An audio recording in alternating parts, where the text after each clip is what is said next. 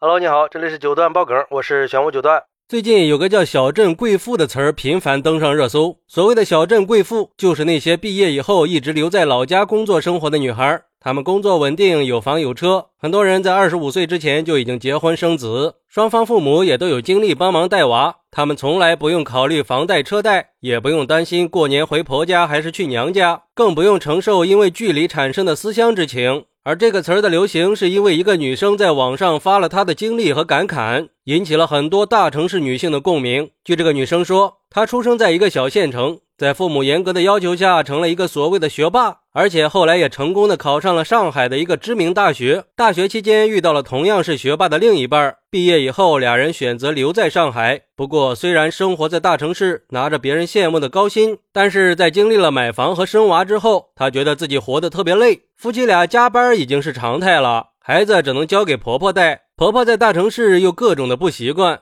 每年过年还要因为去谁家争论一番。今年春节的时候，她带着孩子回家陪父母过年。过年期间呢，她就约了几个以前的朋友小聚了一下。她发现其中一个朋友在毕业以后留在了当地工作，第二年就结婚了，在当地买了两套房子。现在两个孩子都已经上了小学。婆婆白天来家里带娃，晚上再回去，婆媳关系还挺好。因为工作不加班，所以家庭和孩子都能兼顾。而另一个朋友的日子就更潇洒了，因为家庭条件比较优越。刚毕业就被父母安排好了工作，之后又在父母的规划下找到了条件很好的结婚对象，现在是住着一百八十平的大平层，开着人人羡慕的豪车，而且这个朋友两口子在小县城还有三套房子、两辆车。生完孩子以后，婆家请了阿姨照顾孩子。平时工作之余还可以旅游、做美容，发展自己的爱好，妥妥的一个小镇贵妇呀！在聚会结束以后，女生还发现自己两万的月薪是朋友里面赚的最多的了，可是生活品质却远远比不上他们。她觉得所谓的大城市的光鲜，在短短两个小时的闲聊里黯然失色。然后她就感慨自己月薪两万，活的还不如小镇贵妇呀，他们才是人生的赢家呀！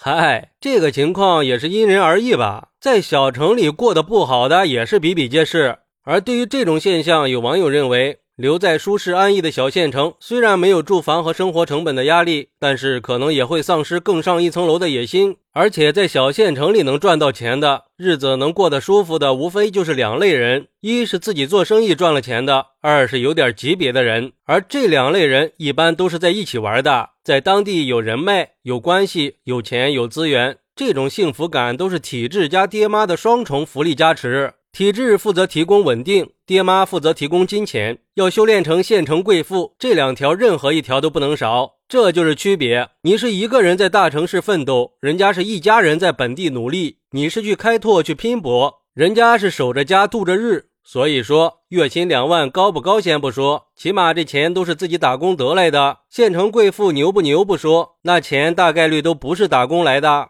毕竟生活永远都是不完美的，不管我们选择了哪一种生活，都会失去另一种。但是这也不代表它是不美好的呀。不过也有人认为。你以为你在大城市拿两万很了不起吗？可是你有没有考虑过，一旦你到了年龄，到了三十五岁以后，你离开了这个岗位，你还能不能稳定的拥有这份收入呢？但是小镇贵妇完全没有这方面的焦虑，因为人家有本地的资源，这可能是从祖辈、父辈积累下来的。我刚来深圳的时候，我的第二任老板跟我说过一句话：如果真的有办法，谁愿意背井离乡的来大城市闯荡呀？他是上海复旦大学毕业的，在深圳十多年了，也有五六套房产了。可是压在他身上的债务和压力也很大，他并不觉得自己有多成功和幸福，相反，他感觉到的是一种无奈和妥协。所以说，不要被浅薄的思想蒙蔽了双眼。那大城市再繁华，跟你有什么关系呀？你也只不过是这个城市里的一颗螺丝钉而已，本来就不该有什么优越感。现在小镇贵妇火了，也只是撕开了这片遮羞布。其实我觉得吧，不管是去大城市打拼，还是留在老家，每个人的人生都会有不一样的烟火。只要放平了心态，谁都是赢家。毕竟也不是谁留在小镇，他都能成为贵妇的。如果你在当地没有资源，一样过得很平凡，一样会有压力，甚至过得还不如在大城市呢。